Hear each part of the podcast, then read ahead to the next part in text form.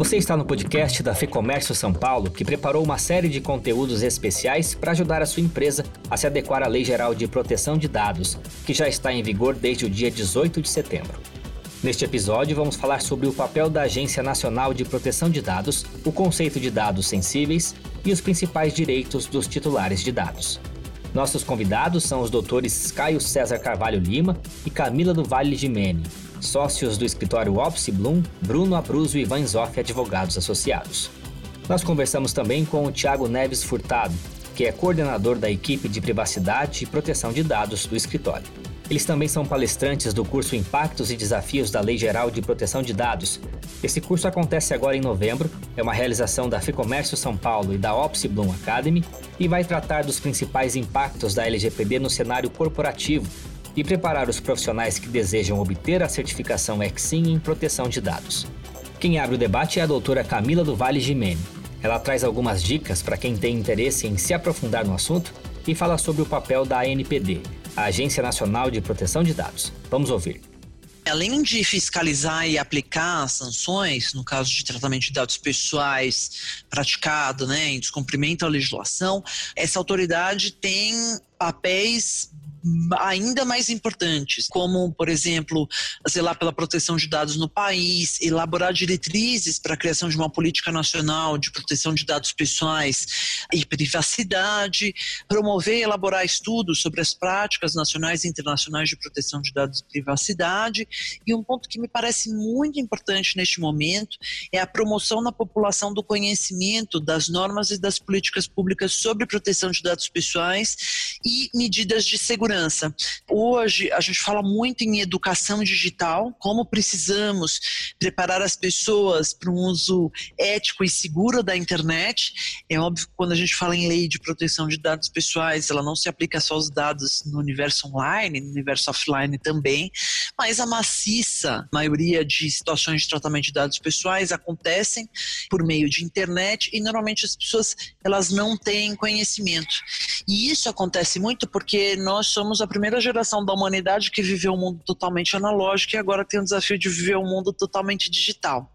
Então, nesse sentido, né, a promoção de conhecimento, para que as pessoas entendam por que, que tratar dados pessoais é algo relevante, qual é o impacto nas nossas vidas, né, quais são as medidas de segurança que podem ser adotadas, é muito importante até para que a lei faça, cumpra a sua função social, porque as pessoas entendam exatamente do que, que ela se trata e qual que é o impacto nas suas vidas.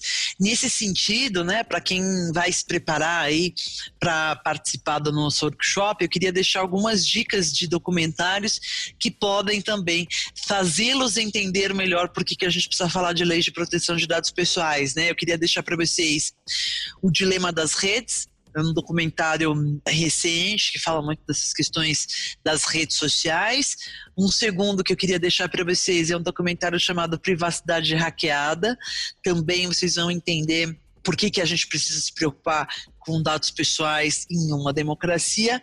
E por último, é uma série que tem um capítulo muito bacana que chama Dado a Ciência, ah, Dados a Ciência por trás de tudo. Então eu daria essas três dicas aí para os nossos ouvintes se prepararem para chegar no nosso workshop, entendendo um pouco mais por que, que a gente precisa se preocupar com dados pessoais.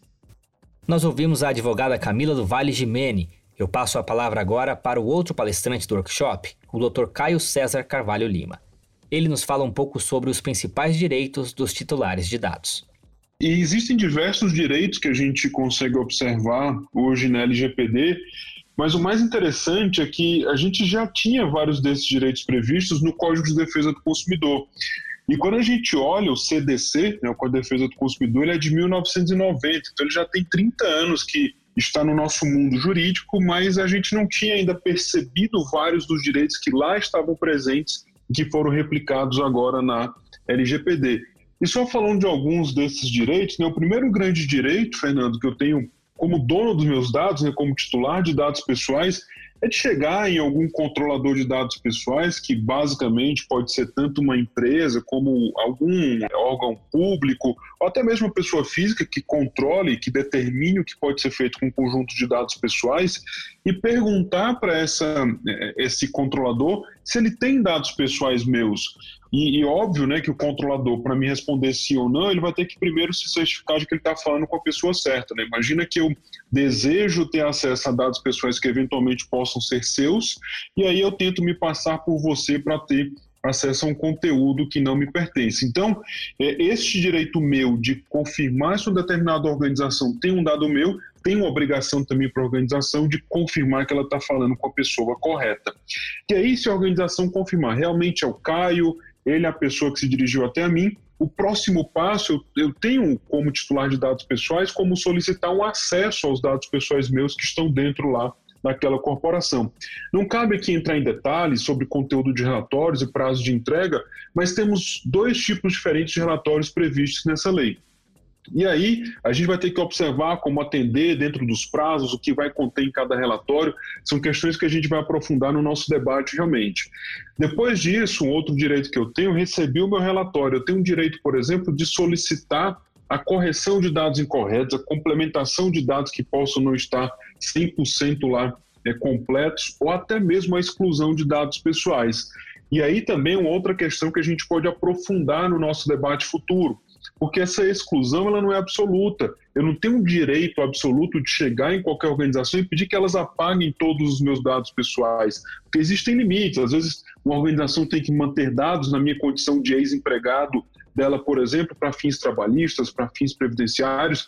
Então, não existe um direito absoluto de exclusão, mas eu tenho que ter esta possibilidade de chegar até uma organização e solicitar que ela apague os meus dados pessoais. E vai caber àquela organização me responder que sim, que vai atender, que não, ou que vai ter uma resposta parcial. Além disso, também um outro direito importantíssimo que surge na LGPD é o direito de portabilidade de dados pessoais. Né? Então, os dados pessoais que estão dentro de determinada organização, eles são meus como titular desses dados. E o grande ponto é que eu posso portá-los a priori para outros controladores de dados pessoais. E aí surge uma grande questão: qual o formato dessa portabilidade? Como vai ser feito esse pedido de portabilidade? Isso realmente ainda não tem muita definição na nossa lei e a Autoridade Nacional de Proteção de Dados, que há pouco foi constituída, a gente espera que comece a clarear um pouquinho dessas dúvidas que nós ainda temos. Mas, em linhas gerais, são esses direitos que nós temos, sem contar também do direito que a gente tem aí de solicitar a revisão de decisões automatizadas, ou seja, decisões tomadas aí de forma automática. Então são diversos direitos que a gente precisa, em alguns deles, ter um aprofundamento para ver questão de prazo, questão de conteúdo, como atender, mas, em linhas gerais, esses são os pontos que surgem com a LGPD e que guardam alguma correspondência com o Código de Defesa do Consumidor, como a gente já comentou há pouco. Esse foi o Dr. Caio César Carvalho Lima, que também é palestrante do workshop Impactos e Desafios da Lei Geral de Proteção de Dados, que acontece agora no mês de novembro. A gente continua tratando dos principais pontos da LGPD e agora eu passo a palavra para o advogado Tiago Neves Furtado. Ele encerra este episódio tratando do conceito de dado sensível e alerta sobre o porquê de as empresas estarem atentas a isso. De fato, a Lei Geral de Proteção de Dados ela traz duas classificações aqui né, importantes lá no artigo 5 inciso 1 e 2 que é exatamente a, a, definição do que é dado pessoal né, e dado pessoal sensível. Para a gente entender o que é dado pessoal sensível, a gente precisa entender antes o que é dado pessoal, né, que é toda informação relacionada à pessoa natural, identificada ou identificável, ou seja, mesmo que de forma indireta ou quando, apenas quando colocada dentro de um contexto, aquela informação ela ainda assim identifica uma pessoa natural, né, mesmo de forma indireta, ela passa a ser um dado pessoal. Pessoa natural aqui, importante dizer, é pessoa física, né? Eu e você, por exemplo. O dado pessoal sensível, por sua vez, ele está definido lá no artigo 2 e ele é um pouco, a, a definição dele é, na verdade, mais restrita. Né? Então, toda informação relacionada a uma pessoa natural identificada ou identificável e que também revele uma informação acerca da origem racial ou étnica daquela pessoa, acerca da convicção religiosa, da opinião política, né, da filiação de sindicato, é, dados relacionados à vida sexual, dados referentes à saúde. Enfim, lá eu tenho toda uma lista de dados que são considerados dados sensíveis. Então, a primeira diferença é que dado pessoal, eu não tenho essa lista fechada, Basta que a informação, de alguma forma, me identifique uma pessoa e dado pessoal sensível, por outro lado, eu tenho uma lista fechada ali, a própria lei, ela diz quais são esses dados, tá? E a característica principal né, dessas informações, desse tipo de dado sensível, na verdade, é justamente a possibilidade de, a partir é, da utilização ou do tratamento dessa informação, existir um risco maior de que é, exista uma discriminação ilegítima ou ilegal para uma pessoa, né, para com uma pessoa. E a lei traz hipóteses em que essas, esses dados pessoais, né, eles vão poder ser tratados. Então, quando eu tenho um dado pessoal, eu tenho um artigo 7 trazendo uma, um cardápio de bases legais, e quando eu tenho um dado pessoal sensível, eu tenho um outro cardápio de bases legais, né, e essas bases legais são precisamente hipóteses ou situações em que a lei permite com que o tratamento de dados aconteça. Nós ouvimos três dos palestrantes do curso Impactos e Desafios da Lei Geral de Proteção de Dados. Se você ou sua empresa querem mais informações sobre como se preparar, evitar multas e obter a certificação Exim em proteção de dados, acesse o link que está aqui na descrição.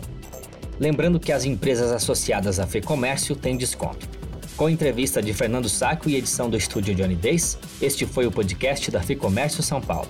Eu sou Guilherme Baroli e agradeço a sua companhia. Até a próxima.